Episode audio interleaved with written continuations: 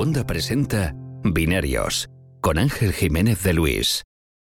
Antonio Sabán, bienvenido otra vez a Binarios. Me da gusto cuando vienes cuando acabo de probar eh, cosas de Apple porque es como que tú me entrevistas a mí y me quitas la mitad del trabajo. Sí, sí, siempre hace ilusión que, cuentes en primicia todas las cosillas. Y nada, un placer volver a estar aquí contigo. Te he hecho esperar un poquito en la sala porque estaba, estaba pasándole un benchmark al, al, iMac nuevo.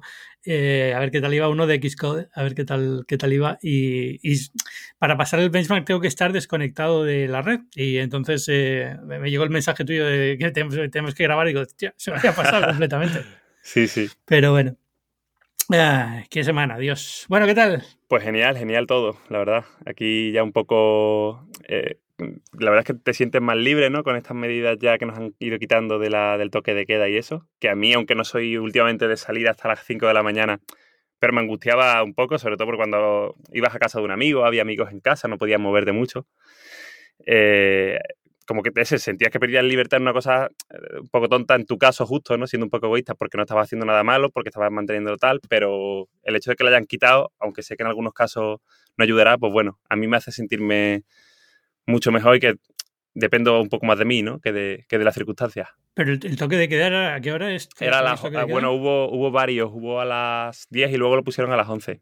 Y eso, pues, estás aquí con, con lo bien que es estar aquí en primavera y demás, pues estás tomándote algo con unos amigos en casa y claro, a lo mejor ellos han llegado a las 9 o lo que sea, o han salido a trabajar un viernes, un viernes a las 8 y, y, tienes tres horas y, en cuanto, y es que te das cuenta y se te ha pasado la tarde, ¿sabes? Y, y tienes que irte. Si te digo la verdad es que no me acuesto más tarde de las 11 desde hace como un año, tío, porque es que no, es que aquí, o sea, en Nueva York todavía tiene un horario que es casi europeo, o sea, la gente cena a las 9, 10 más o menos, pero es que aquí en Atlanta la hora de la cena son las 7, con lo cual...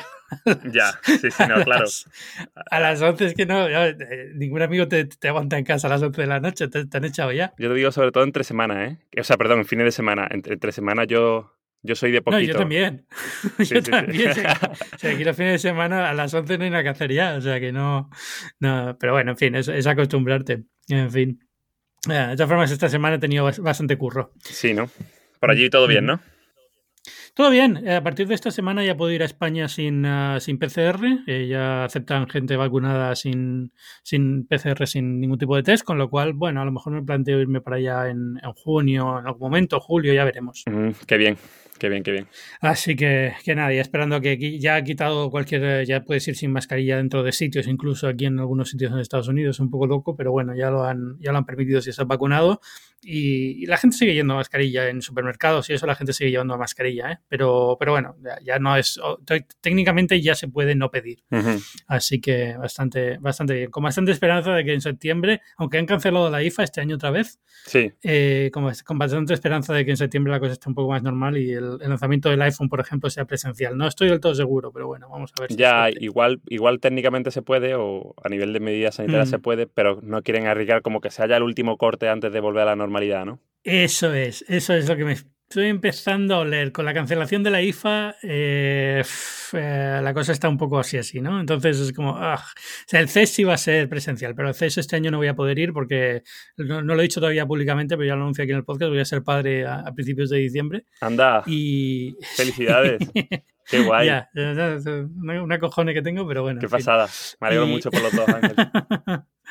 y, nada, eh, y claro, eh, con un niño o niña, no sabemos todavía, eh, que va a tener semanas, no me voy al CES, ¿no? Pero, pero bueno, en fin, vamos a ver. Bueno, creo, no sé, todo sea que luego diga, bueno, venga, mi mujer diga, venga, vete.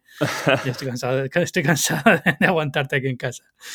Pero, pero bueno, en fin, ya te digo, la, la, idea era que en septiembre yo consideraba que este año ya por fin íbamos a poder volver, pero nunca se sabe. También pensaba el año pasado que la WDC de este año iba a ser la iba a ser presencial. Sí, sí. El año pasado todos creíamos que en verano estaba ya que incluso... estaba todo solucionado. Eso, eh, eh, me acuerdo en marzo en algún podcast me preguntaron y tal, y esto, esto van a ser tres meses y ya está, no pasa nada. sí, sí, sí. Famosas últimas palabras, pero bueno. Y yo creo que el, problema ha sido ese, ¿no? Que, que nos ha agotado, yo creo que eh, más que el confinamiento estricto que hubo, nos ha agotado lo que te decía al principio, ¿no? Todas estas medidas tan prolongadas en el tiempo que las entiendes perfectamente, pero eso, que se te acaban haciendo muy largas porque entendías mucho más eso, o sea, o tu, o tu, cabeza cuando estaba empezando entendía mucho más lo de que quedarte encerrado dos meses en casa, pero no el hecho de no poder hacer vida normal tantos meses después, ¿no? Pero bueno. Ya, sí. yo entiendo que, se, a ver, lo ideal hubiera sido que hubieran podido decir, bueno, pues esto va a ser X meses y después ya todo normal, pero claro, eso no lo puedes decir porque no sabes cómo evolucionan las cosas, ¿no? Con lo cual yo entiendo la situación, entiendo lo que ha pasado. También dicho eso, y lo he dicho aquí algunas veces en el podcast, aquí en Estados Unidos ha sido como versión light, porque aquí todo el mundo ha pasado de la mayoría de las medidas de seguridad, ha sido súper relajado, vivo en un área que es muy, muy esparcida, o sea, estamos en, estoy en centro, en centro de Atlanta técnicamente, pero es que el centro de Atlanta técnicamente quiere decir que estás en un suburbio. Y entonces, bueno, pues tiene jardín, eh, la gente está muy separada unos de otros, no tienes ese contacto que hay una ciudad, ¿no? Europea, por ejemplo. Entonces ha sido mucho más light en ese sentido. Estoy aburrido, básicamente, porque, porque mira, no me gusta viajar y no he podido viajar este año, lo que sea, pero bueno, o sea, que ese sea todo mi problema, ¿no? Hay mucha gente que, que lo ha pasado realmente mal, gente que ha perdido gente, familiares y amigos, o sea, que yo soy el que menos se puede quejar. ¿eh? Pero aquí igual. Pero bueno, en fin. Eh, vamos a hablar de Apple, anda. Vamos. Cuéntame, pregúntame. No sé que quieres preguntarme cosas, seguro. Vamos al lío. Pues mira, he, prestado mucha menos atención al, al iMac que al, que al iPad, ¿no? Porque e, el iMac, yo creo que lo que le ha pasado, o sea, me encanta la idea, me encanta el concepto, pero claro, le ha pasado lo de, lo de llegar un poco, por mucho que sea novedoso, que sea el primer gran rediseño prácticamente del iMac de 2008, ¿no? Porque yo, recuerdo, mi padre tuvo el, tiene en casa, está vivo, es con el que trabaja mi madre, de hecho, el modelo de aluminio de 2008. Pero claro, eh, visto en perspectiva, lo atractivo ahora mismo no, son tanto los rediseños, que también, sino la transición, ¿no? Es decir, van un poco de la mano, ¿no? Pero sobre todo, eh, este rediseño ha, sido, ha sido posible gracias a la transición. Pero lo que te quiero decir es que lo interesante yo creo que ahora es ir viendo ya a partir del M1 cómo van mejorando los chips. Entonces, el, el, iMac este a mí me ha salido un poco descafinado en tanto que quizá lo esperaba un poquito más adelante, pero ya con el M2, M1X o lo que fuera, ¿no? Entiendo perfectamente que lo hayan sacado con el M1, que es plenamente, plenamente capaz y muy guay para este dispositivo, o sea, que, que, ni una crítica que lo hayan metido, sino simplemente que igual lo esperaba más tarde y por eso a mí me ha emocionado menos que, por ejemplo, el, el iPad, ¿no? Que sí que lo he seguido mucho más de cerca, siendo también el mismo M1, pero eso, dices, ostras, aquí sí que es un salto. Mientras que los iMac, pues quizás esperan mucho más, ¿no? Bueno, sí, yo no pierdo la esperanza de un iMac de 27 o de 31 o de 32 con, con el M1X. Yo creo que lo habrá, creo que lo habrá. Claro, lo, habrá. Este, digamos que es un poco el sustituto del iMac anterior, que era el de 24, del de 21,5 pulgadas, y bueno, pues en ese sentido es un upgrade súper grande. A mí me gusta mucho, a mí me ha gustado mucho más de lo que esperaba que me iba a gustar, y de hecho tengo me lo han dejado un mes y pico, creo. Qué guay. Eh, y, tengo que mirar cuando tengo que devolverlo, porque sí, creo que es un mes y algo, como siete semanas o una cosa así. Y, y la, lo, puse para probar estas últimas dos semanas o lo que sea, y cuando ha llegado el momento de plantearme si volver a poner mi monitor de 27 conectado al MacBook Pro, que es un MacBook Pro Intel, o mantener este, me he dicho, voy a quedarme con este siete semanas y cuando, cuando lo devuelva ya me vuelvo al mío y no me importa perder esas tres pulgadas de pantalla porque es súper, súper bonito, súper cómodo de usar, todo va rapidísimo, estoy encantado, vamos. Lo pensaba, lo pensaba yo ayer y digo, si me dieran un, si me dijeran ahora, o te quedas con el MacBook Air con, con tu pantalla LG, que creo que tengo la tuya, ahora te preguntaré por eso, Digo, te, digo yo que sí, porque es la que tenemos todos. Claro, te quedas con esa LG, ¿no? Con la que además estoy muy contento con ella, con el M1, porque me carga, o sea, no tengo que usar muchos cables, porque me carga directamente. A ti no creo, porque supera los 60 vatios, aunque también te cargará si no le das mucha caña. A mí me carga perfectamente el, el, el ERM1, ¿no? Entonces no tengo que usar el cable del adaptador de corriente del portátil, que es para lo que me compré la pantalla, o sea que estoy muy contento de por fin poder aprovecharla, ¿no? En ese sentido.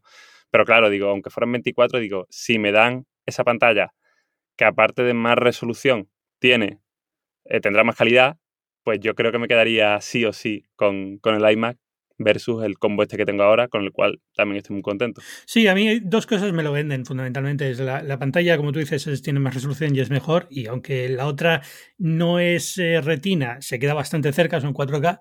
es la LG 27W600. 850 creo que es, ¿no? 850, exacto. Que, que, además no tiene, no sé si es que no tiene driver para Mac o algo, pero hay cosas que me molestan, como no poder cambiar el brillo en el, desde el teclado y demás. No sé si te ha pasado. Tengo un programa que lo hace, pero no, nativamente no eh, me lo reconocía. Sí, sí, sí. De hecho, un amigo me pasó uno para lo del brillo, no. No lo, no lo he intentado ni lo he conseguido tampoco, porque tampoco la, el, el, brillo no lo cambio mucho. Pero el volumen sí. El volumen sí que me molestaba porque, claro, es que muchas veces dices tú, ostras, estás como muy alto, ¿no? Pero, pero bueno, la mayoría de las veces también estoy con, con, con altavoces externos o con los Bluetooth, así que más o menos no me molesta tanto. Pero sí, sí. Sí, a mí ya te digo, eso es una de las cosas, pero bueno, lo solucioné con una, una aplicación que te instalas y ya lo puedes cambiar.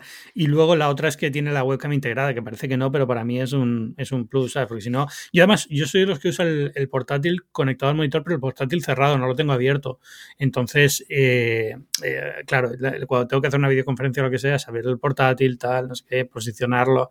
Eh, no, no queda. Y la, y la webcam del, la iMac es brutal. Es increíble lo bien que ha quedado esta webcam. ¿eh? Notas ahí, por ejemplo. pero...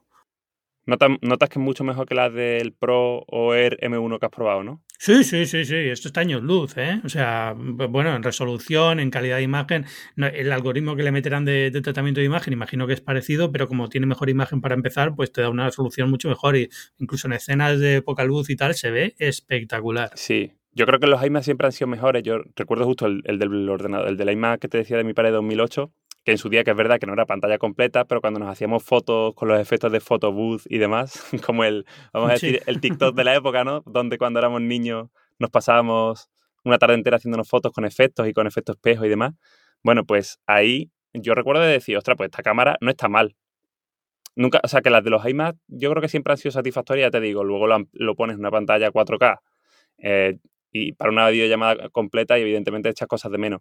Pero que desde entonces han ido mejorando mucho y eso, y que me puedo esperar que por el espacio que tiene para el sensor y demás, pues sean bastante mejores que las de los, las de los portátiles. Que yo estoy contento con la del, con la del M1, ¿eh? con la del Air, la verdad. Que quiero decir que se habla mucho de que no son 1080 y tal, pero luego las comparo con, con otros portátiles que he tenido, con uno que tengo un PC que tengo ahora aquí también, y con incluso con la de la Surface de, de mi novia, o con, o con otros o con otros competidores que también he ido probando con, estos, con los años y digo, ostras, se critica mucho la, la webcam de Apple por el tema del, del, numerito, del 1080 y demás, pero luego en la realidad, sumando lo que decías en tu review del, del procesador de imagen mejorado que aporta el M1, el ISP del M1, y sumando que vale, que son 720, no son 1080, pero que, que tienen buen tamaño y demás y buena luminosidad, pues digo, es que se les critica, ya te digo, una cuestión de números, pero que están bien. O sea, no es lo ideal, ni mucho menos. Si haces videollamada y grabas podcast en vídeo y demás, evidentemente te interesa una reflex o una webcam de 200 euros o por ahí, pero que, creo que, se, que es una cosa que se critica demasiado y que, ojo, que no es normal que Apple no haya metido 1080 hasta ahora en algún sitio y demás. Vale, pero que una cosa es eso y otra cosa es la experiencia real. Y la experiencia real, mucha más queja puede haber, por ejemplo, con los Huawei de turno, los XPS de turno, etcétera. Sí, a ver, o sea, las, cámaras web en portátiles siempre son bastante malillas. Entonces, no importa, porque es una cuestión, lo que tú dices, es de espacio. Aquí tienen más espacio y aunque lo han hecho muy fino este ordenador, hombre, sigue siendo un, ordenador con mucho espacio, igual que los móviles, las tabletas, todos estos tienen más hueco para poner una cámara un poco mejor. Entonces, si en los últimos años tu experiencia de videoconferencia ha sido sobre todo a través de un iPhone o de una tableta o tal, la sensación es que el ordenador tiene una cámara muy mala. Pero bueno, ya te digo, es una cuestión de, de, ajustarse al espacio.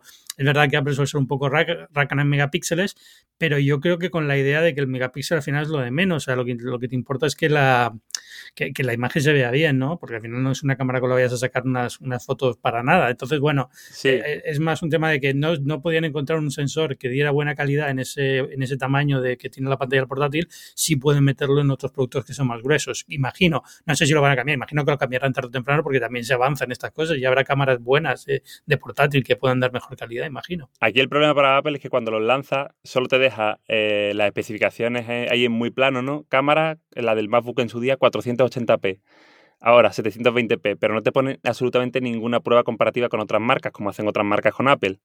Entonces, al no hacerte esa prueba, pues tienes que esperarte a reviews y, en los dos primeros días de lanzamiento. Pero ¿cómo ha podido Apple racanear con esto? Que te digo, que estaría mejor, mucho mejor que fuera 1080, no es, no es casi aceptable que sean 720, pero que es un tema tanto de números que dices, joder, ojalá lo explicaran mejor porque se ahorraría muchas críticas, ¿sabes? Porque la calidad luego no es, no es tan mala. Luego es verdad, tú ahora que has probado también el, el, iPad, supongo que la frontal del iPad está por encima de, de la de los portátiles y quizá de la del iMac, ¿no? Porque la las frontales de los iPad últimamente sí que han sido buenas. Y, yo, por ejemplo, con el Pro estoy, estoy contento, con la, con la del 2020 tengo yo. Sí, a ver, y ahora con el, con el Center Stage también, ahora hablamos un poco de eso. Eh, la, calidad, la calidad de la imagen, a lo mejor, claro, el problema del, iPad Pro ahora es que tiene un angular muy grande, son 122 eh, grados de, captura.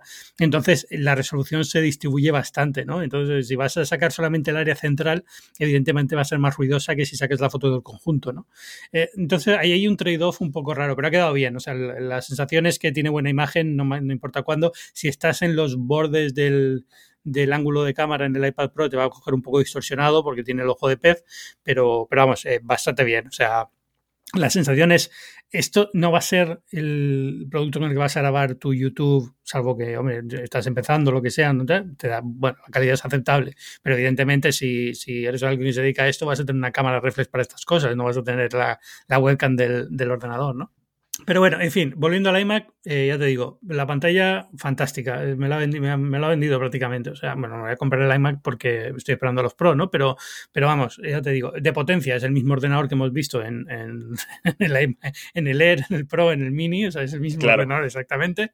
Y, y, lo bueno es, eh, pues ya te digo, eso y los accesorios nuevos, que el Touch ID en el teclado, esas cosas están muy bien. Estoy esperando, estuve a puntito de comprarme el teclado, el Magic Keyboard normal, Sé que aquí ahora los adalides de los teclados mecánicos me querrán matar, pero bueno.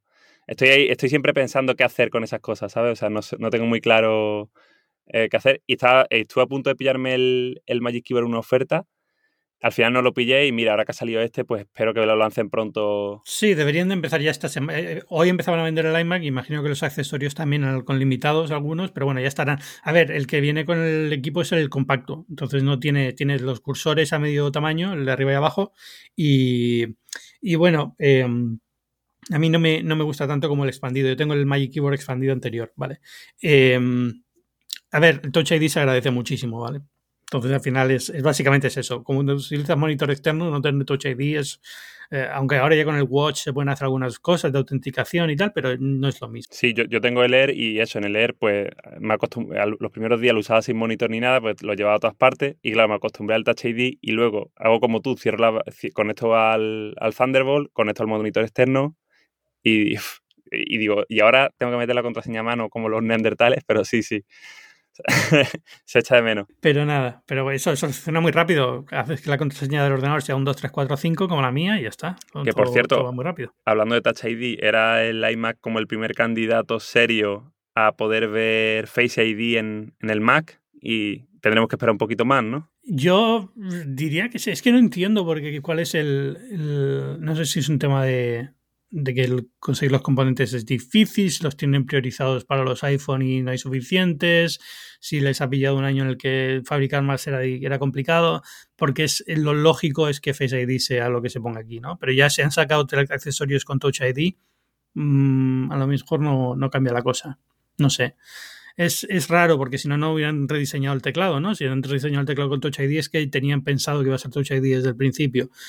Es, es, ya te digo, yo estoy deseando que lo pongan porque para mí sería lo lógico, ¿no? Que Face ID estuviera en los, en los Mac. Con Intel era más complicado, ¿no? Porque... Bueno, se podía hacer. Se podía hacer, se podía hacer, pero que, que, al principio no había el, el enclave seguro y demás y estas cosas, pero bueno, ya al final sí que lo hay lo hubo, así que debería, debería poder hacerse. Sí, lo mismo se decía con los, con los Mac, ¿no? Y al final, mira, lo han sacado externo, que siempre se decía no se puede hacer un Touch ID externo, al final se puede, lo que pasa es que, claro, tiene que ser con, con un procesador M1, que tenga su clave seguro, que pueda conectarse de forma cifrada con el teclado, bla, bla, bla, bla, bla, bla, bla. A ver, de todo este drama de los accesorios, lo que me preocupa realmente es que no hayan rediseñado el ratón, sinceramente. es una de, de las dos cosas que le veo fatal a este ordenador, es lo del ratón y lo de los dos puertos en el básico, cuatro puertos en el avanzado. Sí, es que el, tiempo, el tiempo pasa rápido, pero cuando lo piensas han sido, lo leía el otro día, seis años, seis años desde el meme, ¿sabes?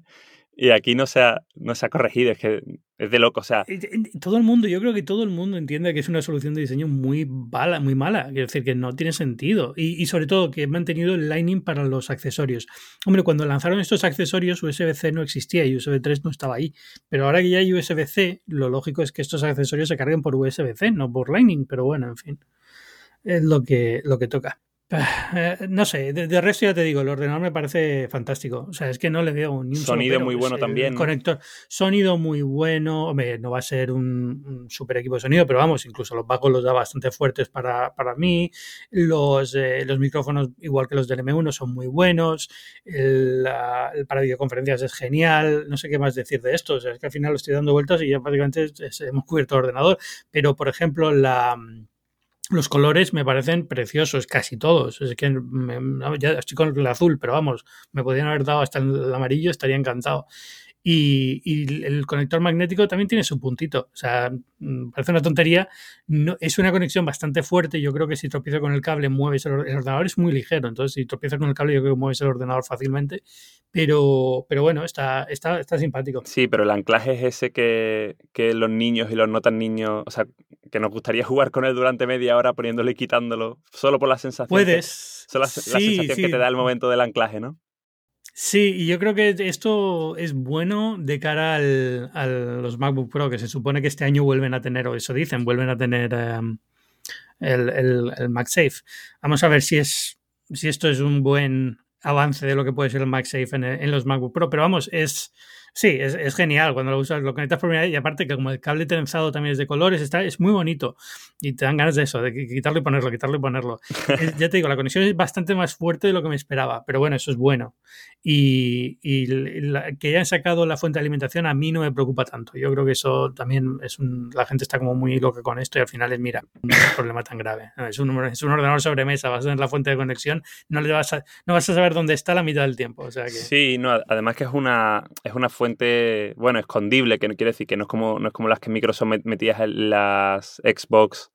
Eh, tengo yo por ahí la 360 y eso era un, era un ladrillo, literalmente. O sea, no es. Sí, no, no, esto es, es un poquito más grande que la de un portátil, pero no mucho más, ¿eh? O sea, es un poquito que los MacBook Pro, por el tamaño grande. Lo que sí se decía es que eh, teniendo en cuenta la potencia que necesita el, el M1, que necesita.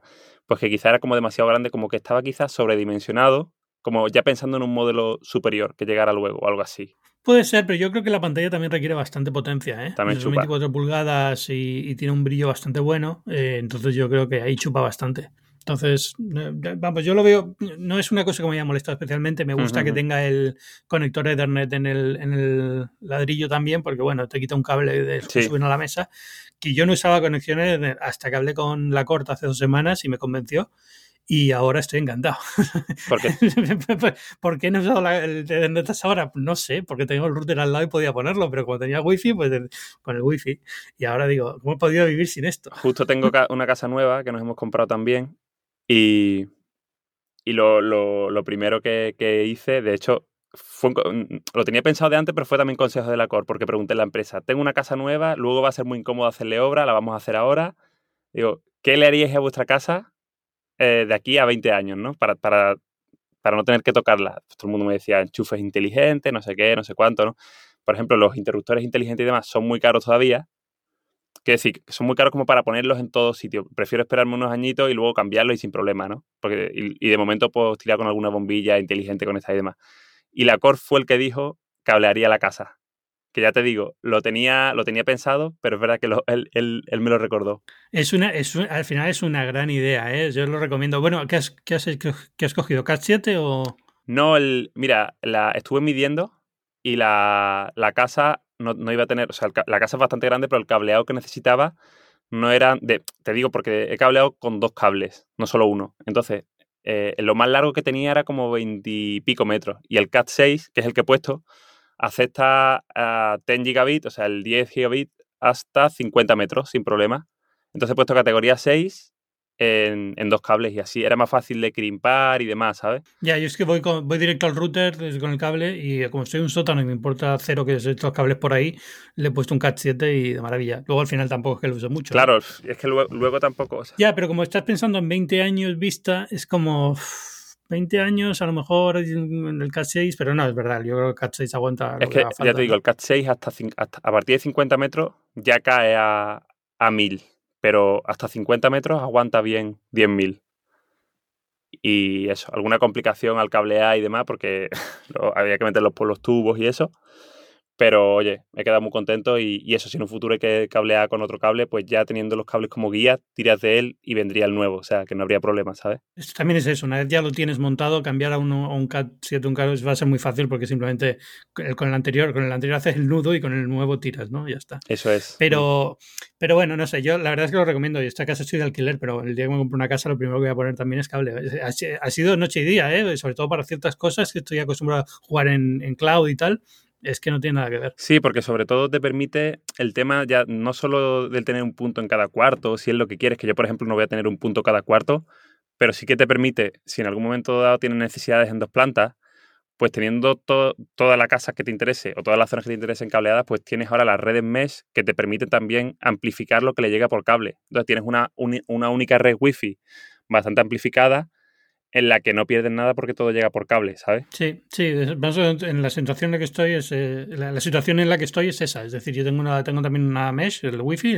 con los hilos de Amazon y era genial para la casa, no tenía ningún problema, pero de vez en cuando se cortaba un poco la conexión, alguna interferencia, lo típico, y, y jugando en cloud lo notas, de repente bajaba la calidad del vídeo, poquito, dos segundos, pero bueno, suficiente como para que dijeras, mm, aquí hay algo raro.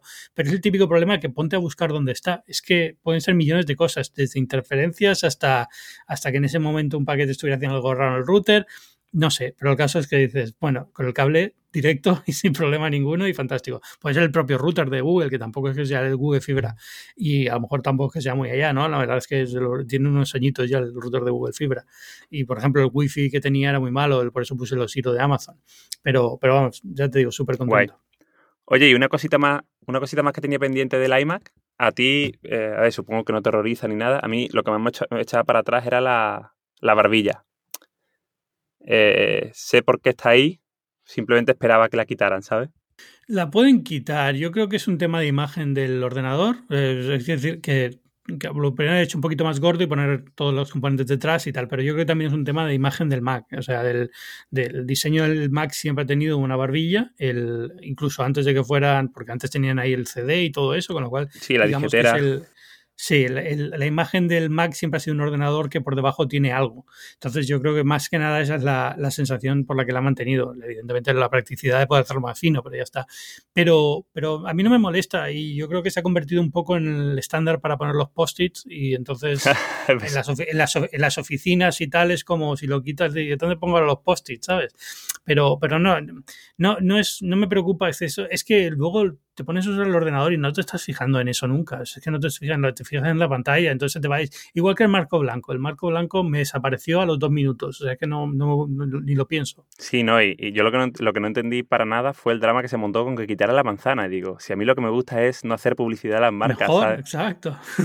o sea que la manzana, la manzana es un logo que me gusta bastante pero que si me quitan todos los logos de todas las marcas de todos los sitios, por mí encantado. Si lo que quieres es limpieza, ¿sabes? Sí, vienen en las pegatinas, se pone la pegatina en el sitio y ya está, si lo que quieres ver la manzana, pero la verdad es que queda muy bien, queda muy... Eh, me recuerda al ordenador este de, de Her, de sí, Sí, sí, sí, súper minimalista. Que con marco blanco y minimalista y tal, hombre, este tiene más, más barbilla, pero tiene esa sensación de ser un dispositivo que es muy bonito de tener en casa, queda muy curioso con, cuando tienes el fondo de la pared blanco también, porque como que se difumina bastante, queda, la verdad es que es, este ordenador en, recepciones y, consultas médicas y cosas así, te vas a aburrir de verlo porque es que es precioso. Sí, lo, que, lo que llevamos viendo siempre el iMac en, todos los hoteles y en...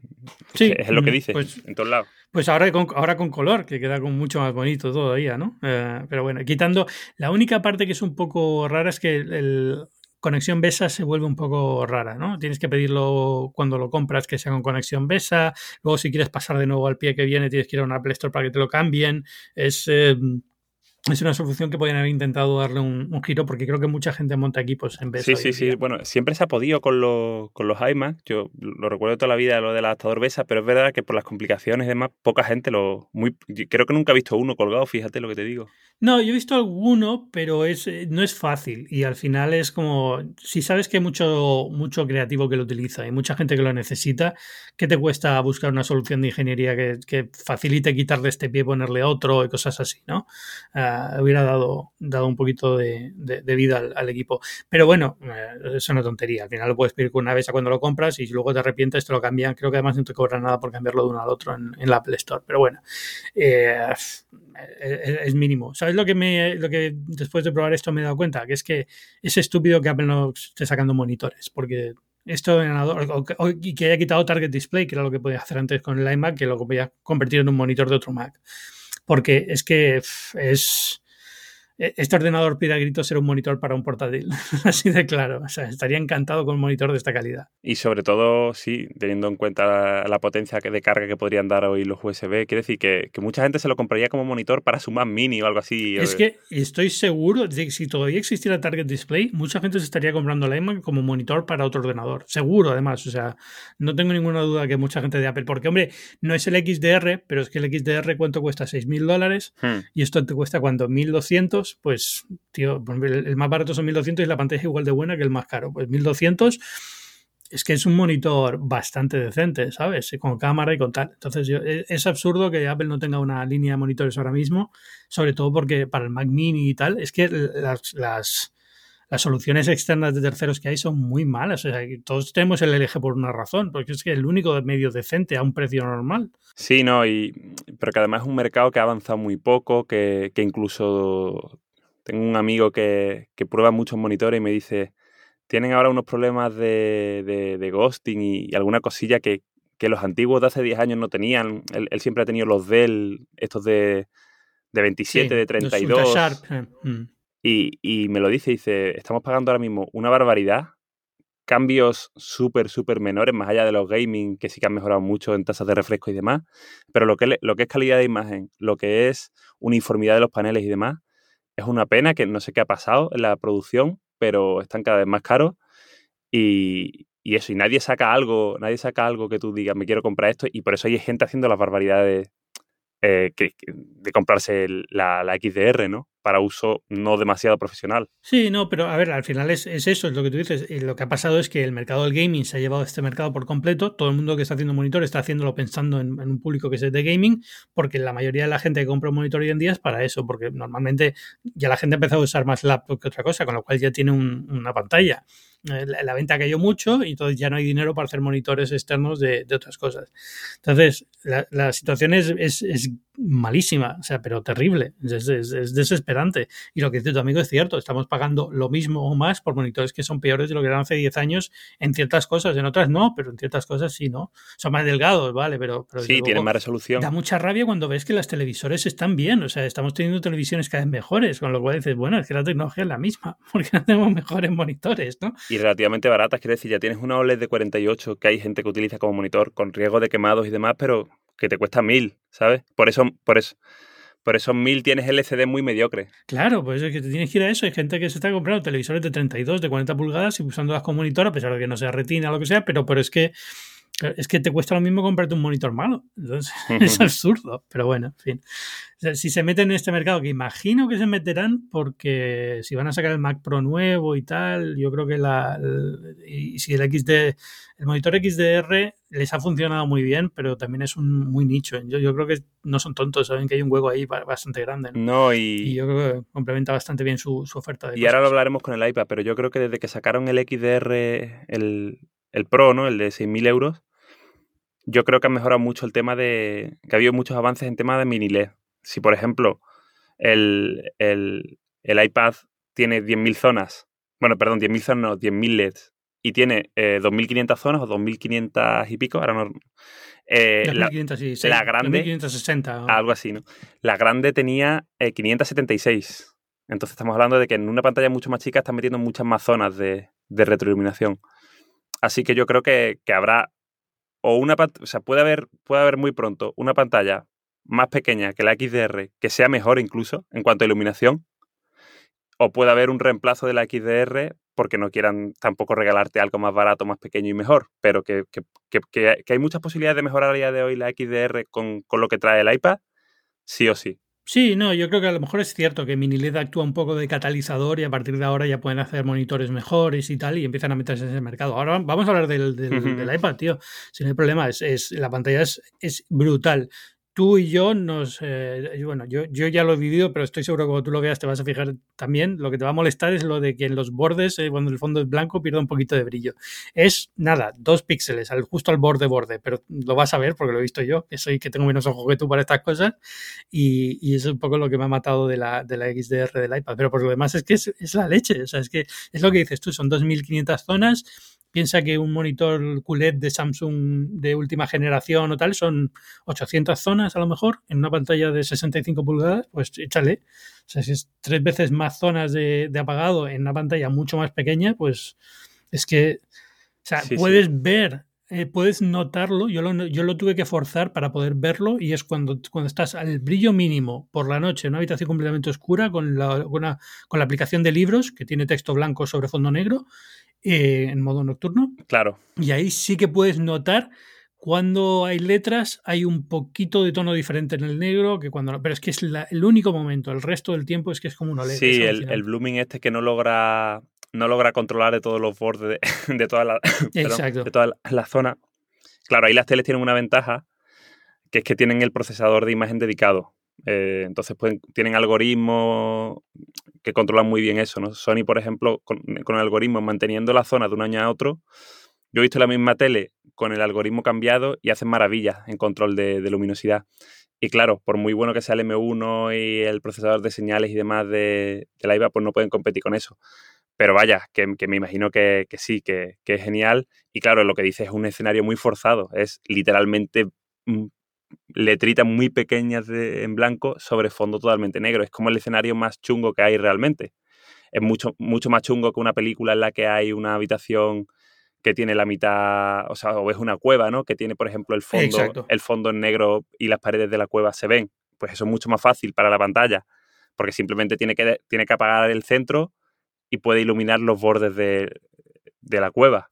El único escenario que pensé que podía ser un poquito mejor para probar y no pude porque no lo encontré y tenía que haberte llamado porque estoy seguro que tú sabes dónde encontrarlo es una pelotita blanca dando vueltas por la pantalla en negro. Tiene que haber alguna, alguna web que lo haga. Sí, no, no. No pude encontrar ninguna. En, en YouTube hay muchos, ¿eh? De eso. Ah, vale, tenía que verlo. Lo que no quería usar YouTube porque el vídeo va ya comprimido, porque entonces no sabía muy bien cómo, cómo sería. Quiero algo que sea generado dinámicamente. Te mandaré alguno, pero sí, no, pero los hay en 4K y demás y, van bien para esas pruebas. Los he probado alguna vez con las QLED y con la OLED y demás que tengo aquí en casa y, y bien. Es que me, intenté buscar alguna para probar y no encontré ninguna que me satisfajera y, al final dije, mira, paso y ya está, se, va, se ve bien, no pasa nada. Nada, sí, sí, sí. Eh, con, el con el texto y el fondo negro es la misma situación y, más o menos te haces una idea. Pero ya te digo, es el único momento en el que puedes ver un poco de blooming, el resto del tiempo es... Quizá también con, con subtítulos, ¿has visto algo con subtítulos? Eh, contenidos con subtítulos sobre, lo, sobre, digamos, las franjas negras o algo así. Sí, pero tiene que ser un subtítulo muy... Es que tiene que ser justo en que, exacto, que el subtítulo esté sobre la negra, eh, yo no lo he notado, sinceramente. O sea, es que no, porque la mayoría de las cosas que he visto con subtítulos estaba el subtítulo sobre la imagen, entonces ni, me he fijado.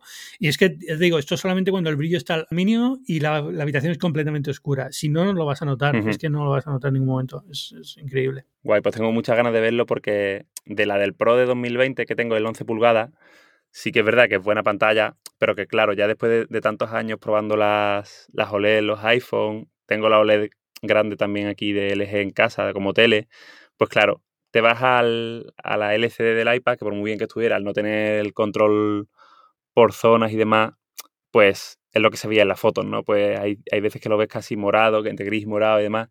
Y claro, eh, aquí pues es un salto bestial. Mm. Un apunte, eh, quien está escuchando y diga, ¿por qué el brillo al mínimo en vez del máximo? Porque si lo pones al máximo te ciegas completamente. Una habitación oscura te vas a cegar completamente. Por eso digo lo del brillo al mínimo, para que poder ver con detalle alrededor de lo blanco, porque si no lo blanco te va a cegar y no vas a ver nada. No, claro, que creo que son en blanco, la pantalla entera en blanco creo que son 800 nits o algo así, con el, el pico brillo de máximo en HDR el pico de vídeo máximo HDR son 1600, exacto, con lo cual sí, cargar unos 800, 700, no sé, por ahí, pero vamos, es una, es una locura. por eso es porque para poder discernir que una parte en vez de ser negro es gris muy, muy oscuro, es que tienes que tener cierta, cierta agudeza visual y si pones el brillo rápido, alto, te vas a cegar y no, no vas a verlo. No, no, totalmente. Si ya molesta muchas veces los móviles, pues imagínate en una pantalla, esos 800 nits en una pantalla de, de 13 pulgadas, es que te mueres. Oscura. Pero vamos, ya te digo, es que es, es la pantalla es brutal. El iPad es el mismo iPad del año pasado. Es que al final dices, bueno, el, el, viene con el M1, pero es que el, es mucho más potente que la 12Z, es como un 50% más potente. Es verdad que las cosas van a ir más rápido si tienes que hacer. Yo es que el, el escenario más común para mí cuando estoy haciendo pruebas de 4K para un producto, porque es una prueba sintética, es que realmente lo que en mi uso diario, el único momento en que lo noto es cuando codifico un, un podcast en MP3 en vez de, en, del, del WAV MP3 o lo que sea, ¿no? Y, y, sí, se nota, es mucho más rápido que no hacerlo, pero no es una cosa que me ahorra 10 segundos. Claro, claro, claro. que para, para codificación y es que el iPad ya iba con el 12Z ya iba volado. O sea, es que no, no tal. Lo más, lo más interesante es lo de la memoria, claro, que ahora tiene 8 o 16 gigabytes de memoria el, iPad Pro. Sí, ahora supongo que, que, para la gente como nosotros, que está mucho tiempo en navegador, consultando muchas cosas, eh, trabajando con una web importante que no se te cierre la, la, pestaña, como puede ser un CMS, ¿no?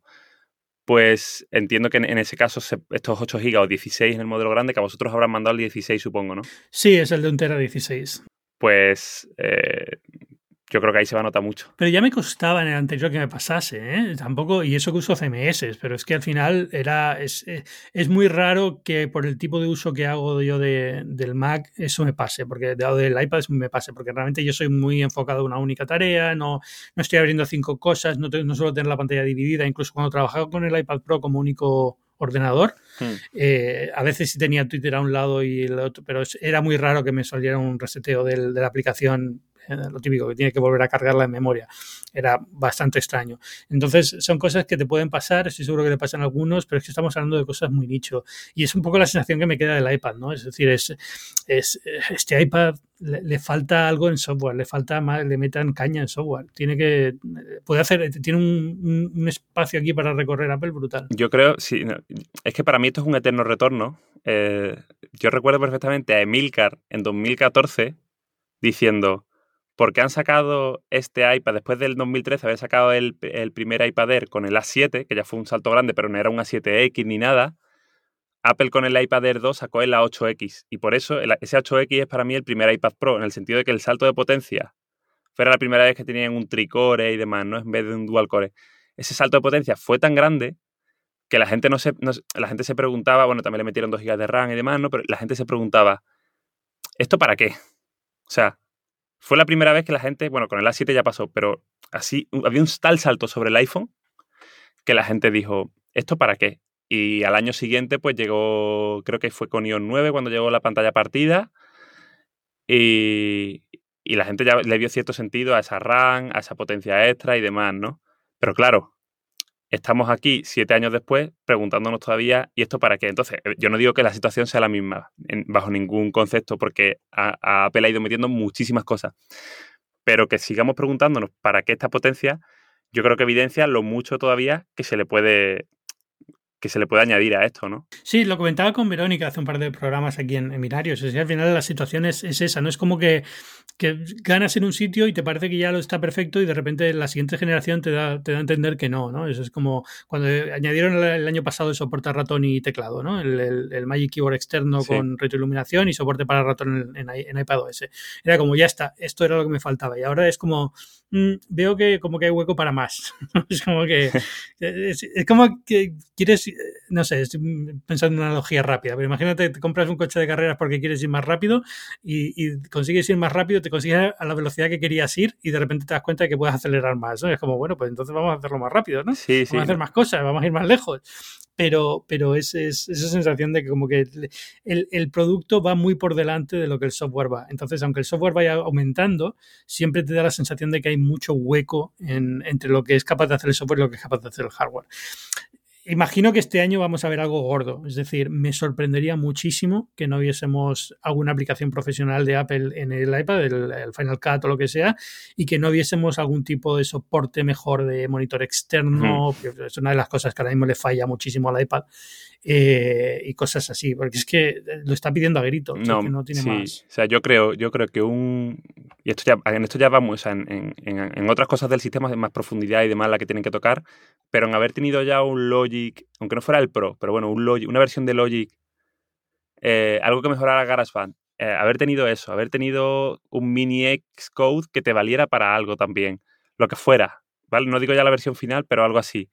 Haber tenido un Final Cut, que ya sí que es, más, es algo más, un proyecto más gordo, ¿no? Pero un mínimo un Logic para que la gente, los que editáis más podcasts y demás, hubierais dicho, mira, sé que tengo Ferrite o Ferrite, como se llame, pero oye, tengo aquí ya la, herramienta profesional de Apple. Y, yo creo que Apple daría muchos mejores ejemplos a los desarrolladores, ¿no? Que ya por suerte hay algunos que, se, le han adelantado, pero que, yo creo que ha ido muy tarde porque ha presentado muchas posibilidades para que los desarrolladores aprovechen, pero ella por sí misma, ¿qué, aplicación profesional completa tiene? Si es que hasta las, hasta las que hay tipo Keynote y demás, cuando estuve comparando el, el M1 del, del MacBook con el, con el iPad Pro para hacer pruebas, ¿no? Para ver cómo, de cómo más de potente era el, M1 que la 12Z. Me daba cuenta que las aplicaciones de Apple, de iOS, a la hora de exportar vídeo, a la hora de mucha, muchos pequeños ajustitos tontos que te permiten las versiones de, Mac, que en el iPad no las tiene. Digo, si ellos, ni siquiera las aplicaciones que tienen muchos años, se han puesto a la altura, eh, casi que hacemos pidiendo un, un Logic, ¿no? Entonces yo creo que en eso, en eso sí que van tarde. En eso van, van muy tarde. Y la verdad es que han tenido que simplificar algunas de ellas en Mac para que se parezcan más a las de, iPad. Eso es lo que ha hecho en la última generación. También porque ha cambiado un poco la filosofía que hay detrás de estas aplicaciones. ¿no? Antes era, vienen de una época de, de, paquetes de ofimática muy definidos y tal, y ahora estamos más en una época de Google Docs y tal, lo que sea. Bueno, ha cambiado la filosofía de estas aplicaciones y hay que cambiarla. Pero es verdad que en las últimas versiones, digamos que las versiones de MacOS han restado funcionalidad para parecerse más a las de iPad. Pero bueno, ya te digo, Logic es un candidato lógico, evidentemente, valgar el juego de palabras. Eh, Final Cut también, porque son aplicaciones creativas, que es un poco lo que Apple entiende por usuario pro, es usuario creativo. Y, y Xcode me plantea un poco más de problema, pero bueno, puedo ver que pueda funcionar, o sea, no, no veo por qué no, ¿no? o alguna versión de Xcode que pueda, que pueda aguantar. A ver, eh, todo este tipo de cosas al final van más hacia la nube que otra cosa, ¿no? Yo creo que al final Xcode en la nube sería lo lógico, pero bueno. Hay cosillas muy interesantes, eh, por ejemplo, se, se comenta que ahora, que ahora Apple ha metido mejor soporte para máquinas virtuales, entonces, bueno, yo no me imagino a Apple promocionando activamente que usemos un Windows o un Mac desde un iPad, pero desde luego ya por RAM, por SSD, o sea, por, almacenamiento interno y por, y por potencia, o sea, ya no hay absolutamente ningún problema. Quiero decir, ya antes podía decir, no, porque la RAM igual para una máquina virtual se te queda corta, ya tiene 16 GB u 8, que es lo mismo que tienes en los Mac que la gente utiliza con Windows en ARM. Eh, no lo veo, ¿vale? No lo, no lo, veo Apple promocionándolo, pero tampoco veía Apple con gráficas externas eh, y muchas cosas que fueron haciendo en los últimos años, ¿sabes? Así que eh, me lo puedo llegar a imaginar, al menos que está la puerta abierta. Nosotros no vamos a sacar un virtualizador ni nada, pero oye, quien quiera, mm, quien quiera experimentar, aquí está el soporte. El soporte ya de virtualización está mejorando, eso es una evidencia, lo comentan muchos desarrolladores. Así que quién sabe si las cosas pueden ir un poquito por ahí. Es raro, no, es muy iPad, no es la filosofía Apple, pero oye. Sí, yo creo que Apple tiene que perder el miedo también a, simplemente abrir las puertas y que la gente experimente, ¿no? Que es un poco lo que, lo que permitiría descubrir estas cosas. Yo creo que Apple tiene miedo de decir, hemos puesto un mejor virtualizador porque significa que la, quiere que la gente lo utilice. Y Apple tiene que cambiar la filosofía y decir, aunque yo lo ponga, no quiere decir que quiera que todo el mundo vaya a trabajar así, ¿no? Pero que esté la posibilidad para el que quiera hacerlo. Hmm. Eh, es un tema, yo creo que más de filosofía interna de Apple y cómo ve el producto que de, que de limitación técnica en sí. Entonces, bueno, eh, ya, te digo, no apostaría por nada, pero me sorprendería mucho que no saliéramos de WWDC con un iPad OS bastante mejorado en, ciertos aspectos.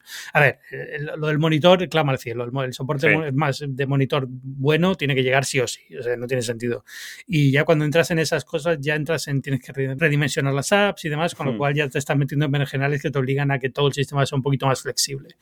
Así que tengo buenas esperanzas. Pero lo que está claro es que no, podemos sentirnos mal, yo creo que muchas veces también creo que nos pasa como usuarios, que como que si no compramos el, mensaje que nos mandan, como que nos sentimos mal, ¿no? Porque, ay, pues esto lo estarán haciendo por esto y por lo otro, entonces yo no lo entiendo. Pero yo recuerdo haber hablado contigo aquí en el podcast una vez al menos.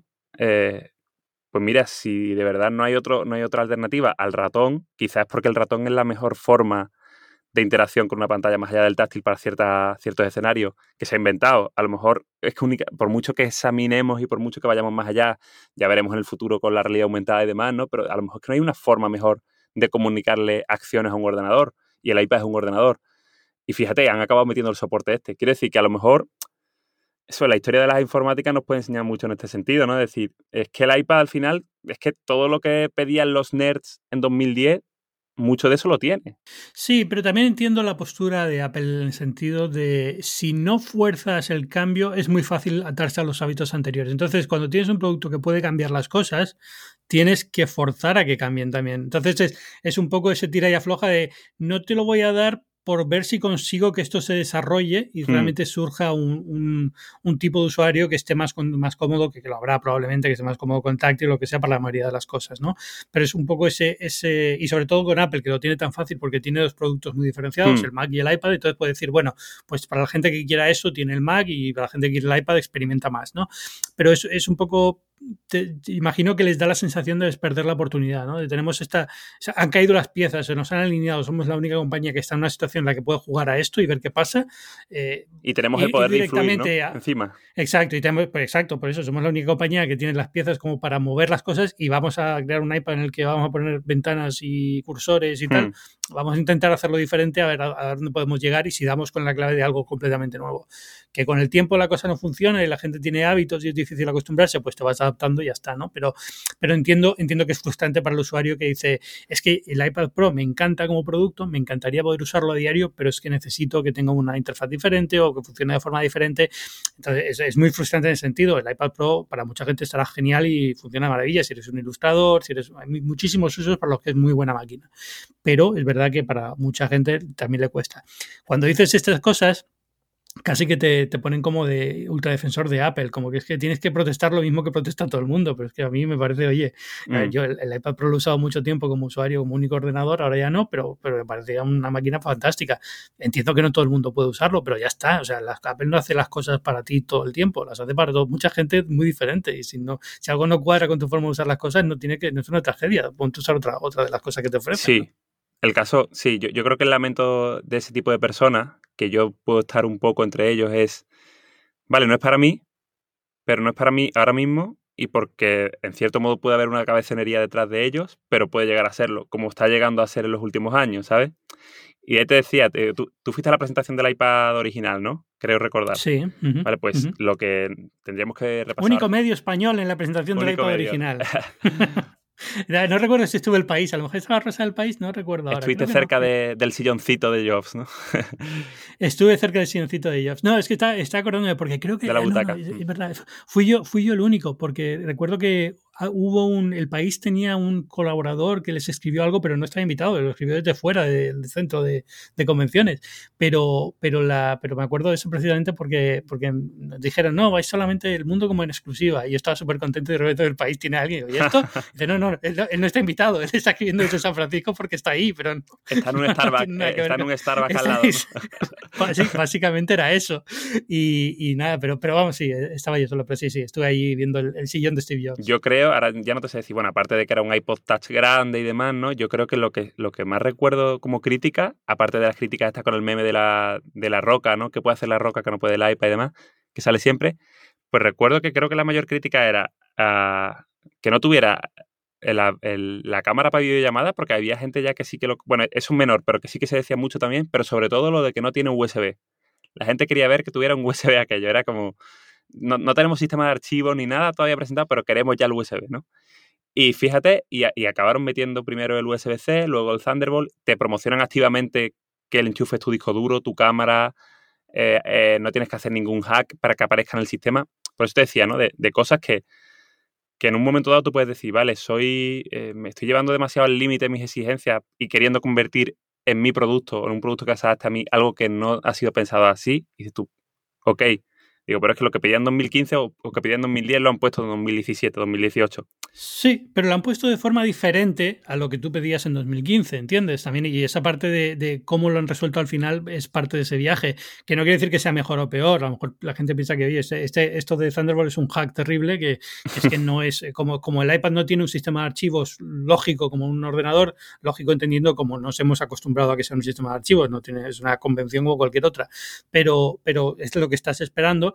Conectas la cámara, pero tienes que tener la aplicación de archivos y luego ahí tiene un una cosa muy rara y no, no funciona tal como te esperarías, ¿no? Que es como conectas en la cámara en un Mac y te aparece en el escritorio y la clicas dos veces y ya tienes acceso a lo que sea, ¿no? Esa parte como que... Mm, mm. Decía Austin Mann, por ejemplo, que, ahora mismo cosas que le pide al, a, a, iPadOS 15 es que, por ejemplo, no puede importar las X decenas centenares de fotos que de, su cámara, de su, de su supongo usa una reflex, ¿no? O sea, una, una, Sony, perdón, una mirrorless, pues no puede importarla sin, sin, sin, o sea, perdiendo el primer plano. Por mucha RAM que tenga el nuevo iPad, si dejas el primer, si, supongo que el Lightroom es donde las importa, pues si cierras el Lightroom no puedes seguirlas importando. se corta, ¿no? La importación y es como, ostras, pues estas cosas sí que se las pedimos a un, a un cacharro ya con esta RAM, con esta capacidad, con, tal, tal, tal, tal, ¿no? Sí. Entonces... Sí, sí. Bueno, eh, claro, eh, ¿qué pasa? Que en, el Mac las juegas con la ventaja del swap. Si la memoria hmm. se queda corta, pues se te va el disco duro y se acabó, no hay problema. Ya hoy en día los discos duros son súper rápidos y no, y no pasa nada. En el iPad... No hay memoria virtual, claro. A nivel, claro, tiene que cambiar el sistema, el sistema operativo muy... que puede ser una de las cosas que digan, oye, a partir de ahora los iPads, los iPhones no, pero los iPads tienen memoria virtual. Se cae el mundo, tío. Es que es alucinante. Pues la, sensación de, amplitud que te debe dar eso como desarrollador es increíble, ¿no? Eh, porque sabes que tu aplicación no te la van a matar en segundo plano a, la, mínima. Eh, pero fíjate, lo de Austin Mann a mí me encanta, porque Austin Mann es, el típico tío que le ha encontrado un uso al iPad Pro que yo nunca hubiera pensado y él jura por este uso y piensa que tiene sentido, que es, tú eres un fotógrafo, te vas a hacer una, serie de fotografías, llevarte el portátil llevas un iPad Pro, pasas con el Thunderbolt las fotos al iPad y el iPad te sirve muy bien para seleccionar fotos porque la pantalla es muy buena, porque la interfaz táctil para eso está muy bien y son cosas que, porque tienes el lápiz, a lo mejor te permite hacer alguna cosa, lo que sea, ¿no? Pero eso son cosas que dices, ¿quién se va a gastar 1.500 dólares en una máquina que sirve para mirar fotografías que sacas en el terreno? Y piensas, bueno, pues resulta que los fotógrafos súper profesionales, es un gasto de empresa, eh, lo pueden justificar fácilmente porque les ahorra muchísimo tiempo y ahí tienes un público que para los que un ordenador funcionaba, pero era un poco un mamotreto que tenían que llevarse, que no estaban súper contentos con él y que era la solución hasta ahora porque no había otra cosa, pero tiene un iPad Pro. Entonces, yo creo que sí hay huecos en los que el iPad Pro tiene sentido como máquina y tiene más sentido incluso que un ordenador. Pero tiene que encontrarlos y para encontrarlos hay que experimentar y para experimentar hay que tomar riesgos y es, un poco este círculo en el que estamos siempre. Sí. Yo te digo que yo tengo muchísimas ganas de poder decir, mi única máquina es un, es un iPad Pro, lo utilizo como utilizo ahora el Air conectado a una pantalla externa y de verdad muchísimas ganas de eso, ¿eh? que Sí, yo, yo, he estado viviendo en ese mundo un tiempo y al final me he vuelto. ¿Y sabes lo que pasa? Que me he dado cuenta que lo que me gusta es probar cosas nuevas. Entonces, una vez te acostumbras, también es como, Buah, ahora quiero lo siguiente, ¿no? Y ahora, ahora estoy eh, alucinado con el M1. Entonces, lo que quiero es ver a dónde van con el M1X, que ha salido esta semana ya los rumores de, de Bloomberg y es que pintaza, ¿eh? Sí, 10 núcleos y dos, dos de alta eficiencia, o sea, 8, 8 de alto rendimiento y sí, sí, sí, pintaza, o sea... 8, 8 de alto rendimiento, 2 de bajo rendimiento, pero sobre todo gráficos, tío, que es que se van a, no sé cuántos tenían, 16 y 32 núcleos. Estos tenían 8, sí, los futuros serán 16 y 32 y creo que han llegado a decir, incluso más llegó a decir, no sé si Burman hace meses dijo algo más para el Pro 64. Esta semana lo he dicho, que, que el, para el siguiente generación ya están pensando en 60 y algo, puede ser, sí, o sea, ya, ya estamos hablando de cosas que son más serias, lo cual incluso me llega a pensar que a lo mejor hacen algo con juegos, vete a saber, ¿no? Pero desde luego ya estás entrando en, procesadores muy serios, ¿no? Y que pueden hacer cosas muy, muy interesantes. Yo creo que a nivel, a nivel gráfico, los M1, al no, al no tener gráficos dedicados potentes, yo creo que se han, se han, infravalorado mucho o sea, el chip gráfico, la GPU del, del M1. O sea, vale que no es para profesionales, en un momento en el que la, se, utiliza tanto la aceleración gráfica, ¿no? En Premiere y en vídeo y en 3D y demás, pero es mucho mejor, mucho mejor que las integradas de Intel y de AMD. Bueno, está años luz, tío. Entonces, que ver. y con un consumo mucho menor, ¿no? Eh, yo no entiendo, o sea, que, que, que, lo ponen mucho como el punto débil, lo ponen mucho como el punto débil y digo, pero es que no está, no está compitiendo con una 3080, ¿sabes? Es que no está compitiendo Exacto, con eso. es el punto débil comparado con la 3080, pero no con el, con el procesador al que equivale en Intel, que es un Intel con un XE, una cosa así. Es que estamos, claro, estamos hablando de un... salido de un consumo de 11 vatios, ¿sabes? Es que no, Yo creo que si nos parece un año atrás y me preguntas que cómo iba a salir el M1, yo hubiera pensado que iba a salir bien, pero no tan bien. Es que es un pedazo de procesador. Es que es, difícil encontrar una cosa que haya sido una revolución tan grande en cuanto a, lo que ha supuesto en, términos de consumo versus potencia, ¿no? De la relación consumo-potencia.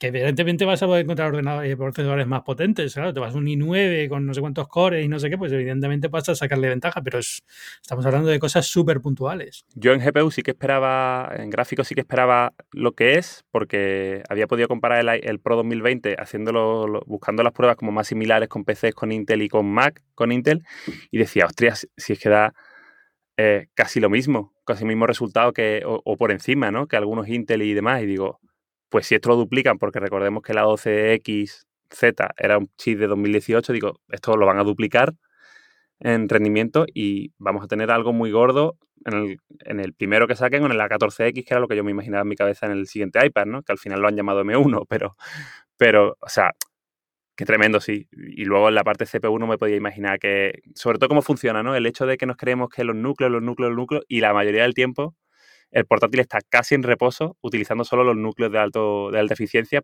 porque tú dejas el navegador abierto y eso no está usando nada, o sea, medio vatio o menos. Y muchas cosas más. Al final, con la memoria integrada, con lo de los eh, cores de ML, con todas estas cosas, al final parece que son como innecesarias, pero te das cuenta que cuando todo está funcionando cohesionado, es que el rendimiento es brutal. O sea, al final es, es eso, es, eh, los, núcleos de baja potencia son suficientes para mover el navegador. Cuando estás haciendo cosas gráficas y tienes el apoyo de los módulos de ML, cosas como retoque de imágenes y tal van volando. Eh, eh, cuando tienes soporte para, para, ciertos códecs nativos en el chip, te resulta que tras transformar un, un, MP4 a cualquier cosa es también súper rápido. al final, cuando vas sumando todos estos pequeños detalles, consigues que la experiencia total, desde cuando enciendes el ordenador hasta que lo apagas porque has terminado de trabajar ha sido infinitamente mejor que con un Intel, a pesar de que en un benchmark sintético haya sacado dos puntos más de potencia en el Geekbench, por ejemplo. Entonces, es, es lo que es difícil a veces de transmitir, que es un poco el, reto de, los periodistas de tecnología, pero es que es, yo creo que aquí han dado en el clavo. Vamos a ver qué, qué pasa con Qualcomm y qué pasa con esta gente, si consiguen hacer algo parecido, pero es, eh, yo te digo, para ser una primera generación de producto, no me hubiera esperado que fuera tan buena.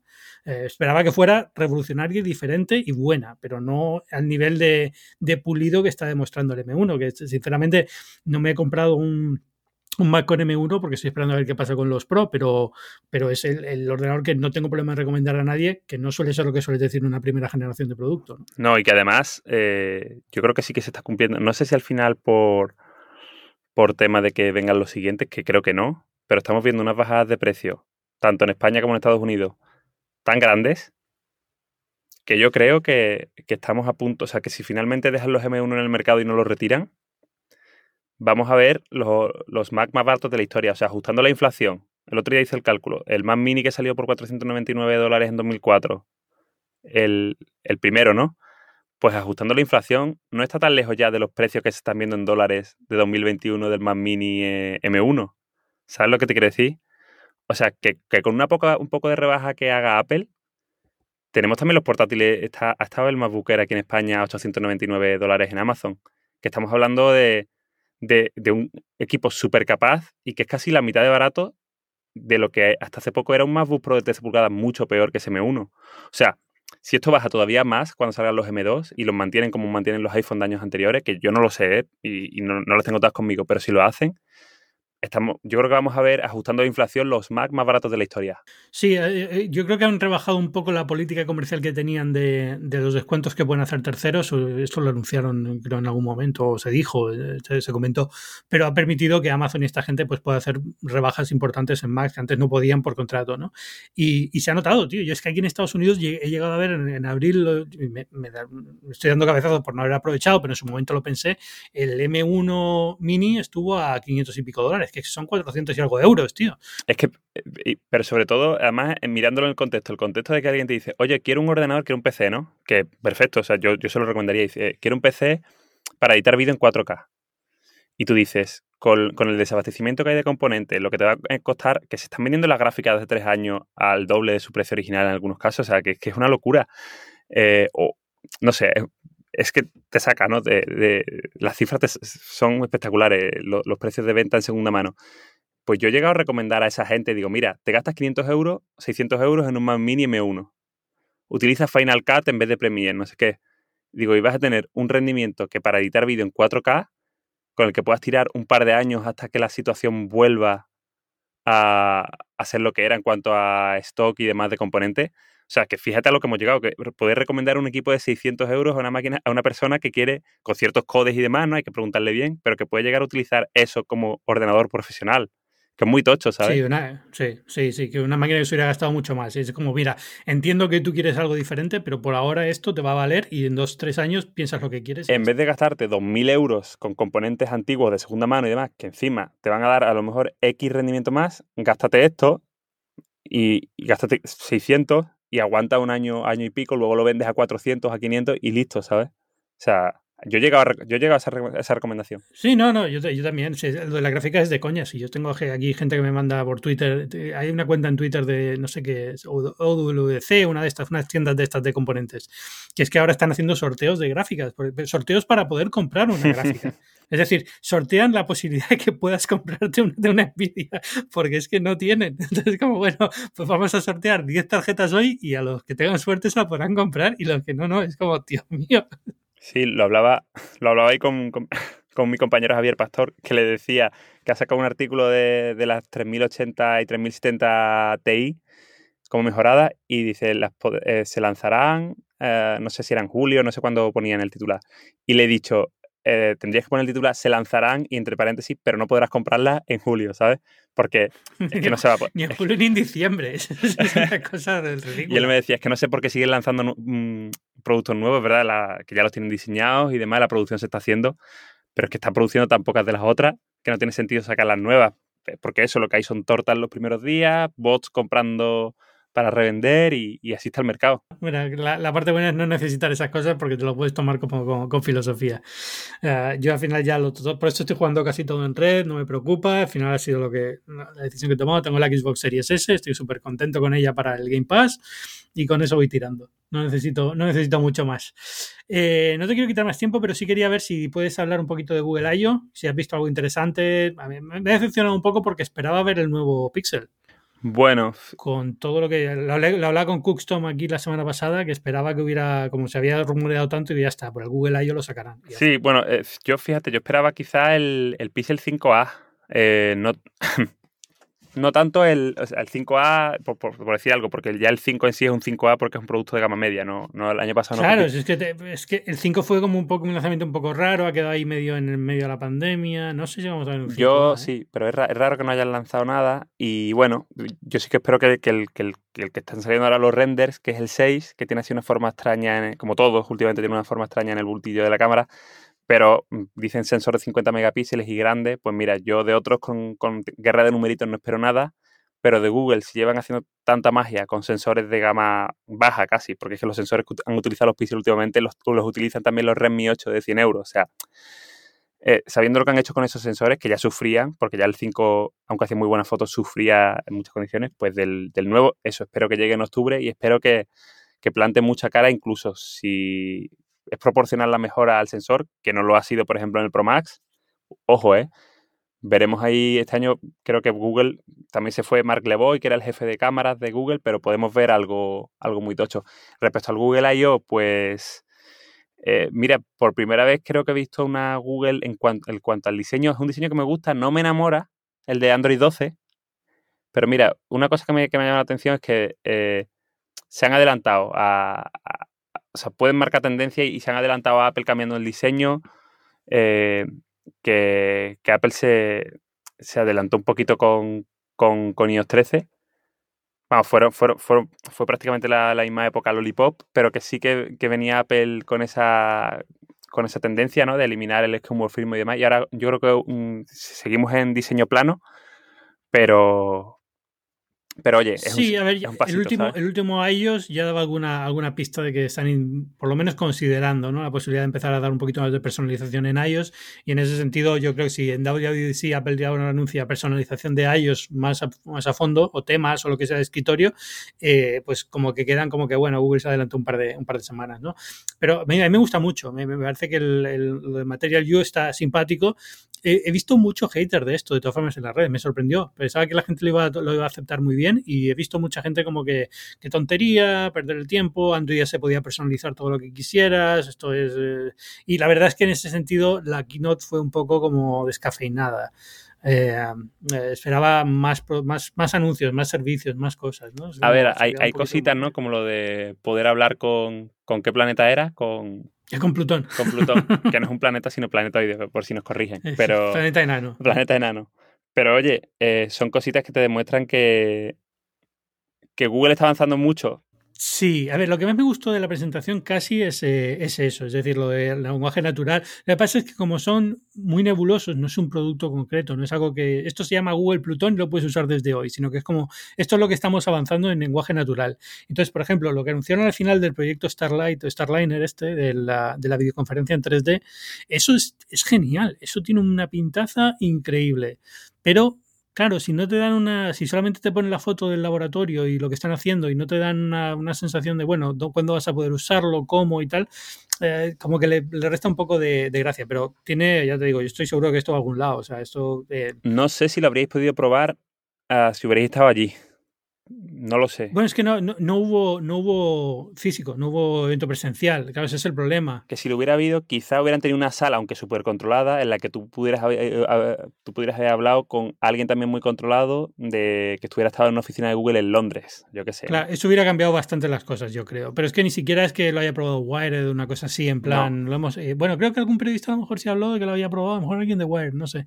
Pero bueno, alguien lo ha probado seguro y, este, leí algo en Twitter que estaba alucinado con esto y es verdad que tiene que ser la ley o sea, ahí yo veo un producto que es interesante. No es un producto de consumo, es un producto más de, para empresas, pero oye, está súper bien, ¿no? Es una tecnología que revoluciona algo. Entonces, bueno, la, pero es lo único de la, de, la, conferencia que me llamó un poquito. Es que el resto fue, sí, vale, ahora está más enfocados en privacidad. Casi todo lo que han lanzado en privacidad es algo que, bueno, que ellos ya tienen. Es decir, están un poco como, a ellos ha marcado una, una serie de estándares en privacidad que ahora hay que cumplir. Entonces, bueno, vamos ahí, vamos como. sí, al, igual que, al igual que Apple siguió mucho a Android con temas de multitarea y con estos temas así. Ahora Android está siguiendo a Apple en, bueno, multitarea en su momento, eh, barra de notificaciones y demás, ¿no? Las funciones que le faltaban a iOS. Notificaciones es mejor, mejor ejemplo, sí. Notificaciones, por ejemplo, vale, sí. Sí, son esas cosas que, que dices. Pues ahora va al revés. Son cosas. Claro, ha avanzado en una dirección Apple, hay que avanzar en una dirección Android y Apple tiene que copiarle, ¿no? Pues un poco esa sensación me ha dejado la conferencia. Es como, bueno, está bien, Está bien que lo haga Google, que al fin y al cabo es una empresa que cuando hace algo de privacidad tiene más efecto, que Apple puede subirse a su caballo alto y decir soy el mejor en privacidad, ya, pero es que la mayoría de la gente usa servicios de Google, aunque use tus teléfonos, con lo cual estamos vendidos igual. Eh, entonces está bien que también Google lo haga y, yo creo que eh, en general bien, pero no me ha entusiasmado Google I.O. este año y esperaba. También es verdad que el año pasado ni siquiera lo hicieron, con lo cual, es no sé, yo creo que es. Mira que me encanta ir a estos sitios, ¿eh? y la Google I.O. es una conferencia que iría todos los años si pudiese, pero, pero bueno, a, ver si el año que viene vuelve a ser presencial y tiene más chicha. Sí, a ver, yo, sigo esperando, por ejemplo, de Chrome OS, pues una madurez, unos cambios, algo, algo, ¿no? Porque es un sistema que sigue estando ahí, que por ejemplo ahora el soporte de aplicaciones de Linux en, Chrome OS ya ha salido de beta, como que la próxima en Chrome OS 91 llega la versión estable y demás.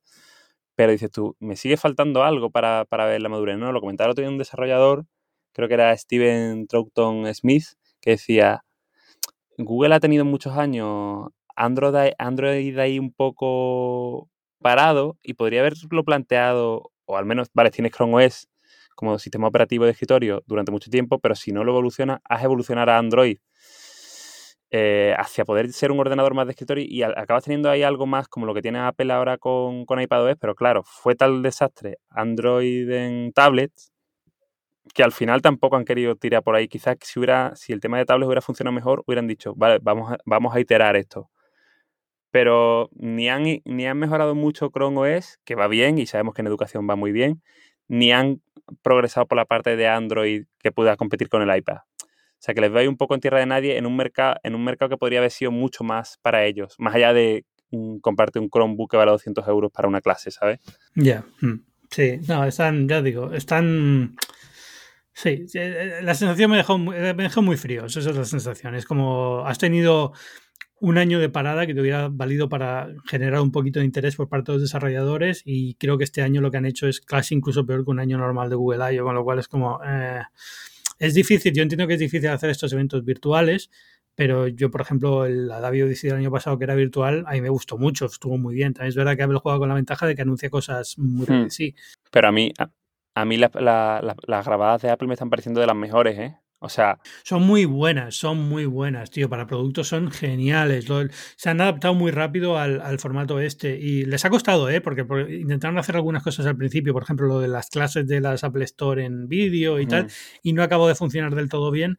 Y, pero, pero encontraron la forma de hacerlo y yo creo que ahora es, es que funcionan de maravilla, tío. y cuando eres periodista, que ves la parte que no ve la, la gente, ¿no? Las, reuniones, las, reuniones que hacemos virtuales y tal con ellos para que nos expliquen los productos más fondo y tal, están muy bien montadas, están súper bien montadas. Quizá, quizá las presentaciones están yendo muy rápido, uh, ¿no? Como que te quedan cosas por, por, por, entender que luego las notas de prensa y tal complementa, pero como que tengo la sensación que cuando salían Jobs, Schiller y tal al escenario, como que explicaban o profundizaban un poco más de lo que se está explicando ahora en vídeo. Entiendo que pensarán que al no ser en directo y al estar grabado, si se hace más largo puede resultar más aburrido, no, lo sé. Sí. Y mucha gente se quejaba de que eran muy largas, ¿no? También está eso, pero como a ti y a mí no nos aburría, pues supongo que cuando no había paja no nos aburría, pues a mí que cuanto, cuanto mejor me expliquen algo, más me, más me gusta. Pero bueno, que ya digo. yo, lo que veo, ya, por eso digo que a, nosotros los periodistas en general, como luego tenemos esas, esas, sesiones más privadas en las que sí explican a fondo, lo veo genial. Pero, pero al final es eh, una cosa que sí que es cierta es que en las anteriores había relleno. Y el relleno, a lo hmm. mejor cuando estás viendo, te aburre, pero para mí como periodista era genial porque era el tiempo que yo podía escribir. Porque es que si no, cuando, cuando, hacían la demo técnica de cinco minutos de demo técnica de algo, yo estaba ahí con todo lo que acaban de escribir, montando el artículo, porque tengo que mandarlo nada más a acabar. Y, y ahora, como son tan bien producidas y están tan, tan bien pensadas, no hay huecos. Es que llegas con la lengua fuera al final, porque estás como, si estoy tuteando, estoy escribiendo el artículo, estoy prestando atención, y al final, eh, esto lo hacía también antes, pero ahora, con más razón, ¿no? Cuando, cuando ha pasado ya todo y he mandado los artículos y Apple ya me ha mandado toda la información, lo que hago siempre es, eh, es eh, vérmela de nuevo con calma, tranquila por la noche y disfrutarla y ya está. además, pero está, está, muy bien, son un nivel de producción brutal. brutal. Una calidad de imagen, vamos, que ellos la que cuelgan, no sé si en directo puede que también sea así, ¿eh? la que ves en la aplicación de Apple TV, pero son 4K Sí, yo siempre he visto perfecto. Una calidad, vamos, tiene más, tiene más bitrate que, que cualquier vídeo de, de, Netflix o, o, sea, hasta de Disney, es brutal. Y luego ahora también lo que hacen es que dividen por capítulos y te ponen capítulos tanto en, en la web como en YouTube. O sea, que puedes ver directamente el cachito sin tener que ir buscando como antes. Y claro, fíjate lo bien que nos vendrá eso en un futuro para los que buscamos ahí un poco en el pasado eh, sí, sí, es que está Y luego las transiciones que tienen son muy buenas, la calidad de las cámaras son muy buenas, los ejecutivos que tienen suelen ser gente que han entrenado muy bien en, en oratoria y en hablar en público, con lo cual la típica lo típico de Apple, ¿no? Que al final es eso, se fijan en detalles que son muy de puesta en escena, que al final cuando hacen algo de esto queda genial. O sea, ya lo hagan en directo o lo hagan así en diferido. son muy buenos actores, eh, literalmente. O sea, gente que, que la entrenan para que hable bien a la cámara, para que tenga carisma. Y, y, cuando haces eso se nota, porque luego te vas a la de Google I.O., por ejemplo, y que está muy bien, que técnicamente dan todos los datos que tienen que dar, que son gente muy preparada, son súper inteligentes, sin duda alguna, pero es que no tienen carisma para hablar a la cámara y se nota, ¿no? Tengo que aburre un poco, pierdes el, pierdes el hilo de lo que están diciendo, eh, se, se, meten en cosas muy, muy, técnicas. No es una presentación, desde luego, la de Google, que pueda, con la que puedas, que puedas ver con unos amigos, ¿no? Mientras que la otra es como casi un, un evento mucho más que antes ahora, diría yo. Claro. Como un evento mucho más entretenido que antes, ¿no? Casi una película. A ver, qué, me cuentan hoy, ¿no? Y, es verdad que no se puede comprar una presentación de producto con WWDC, por ejemplo. Son dos conferencias muy hmm. diferentes.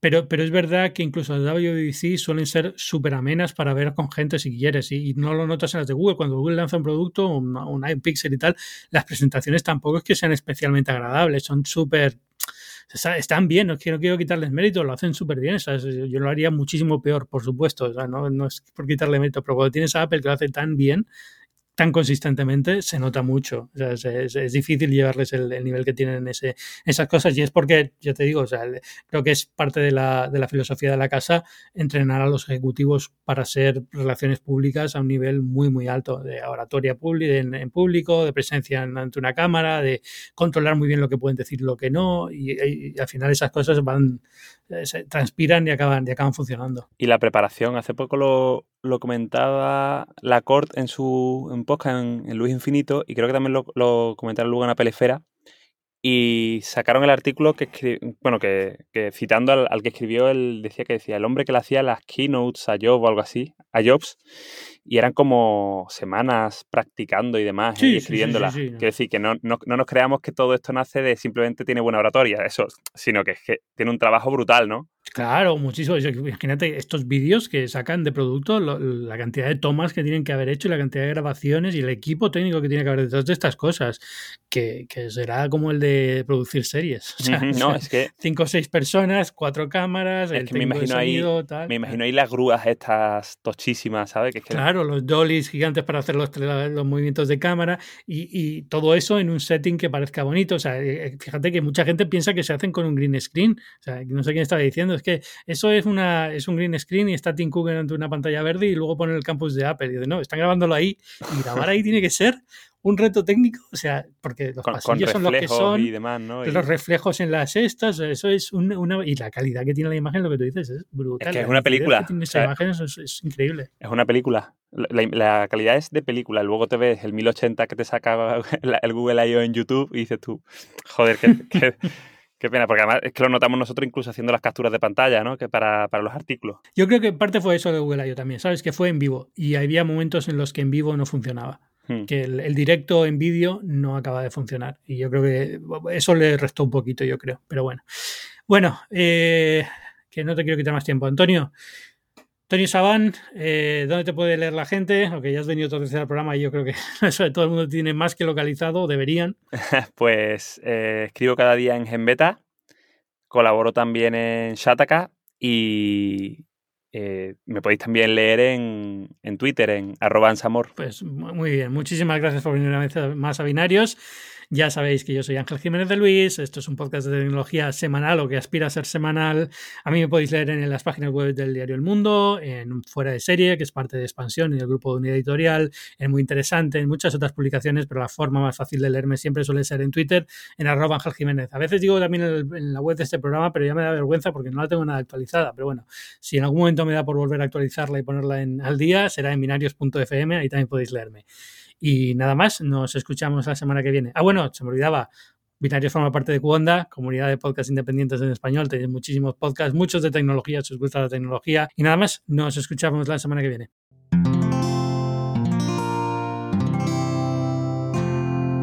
Puedes escuchar más capítulos de este podcast y de todos los que pertenecen a la comunidad Cuonda en cuonda.com.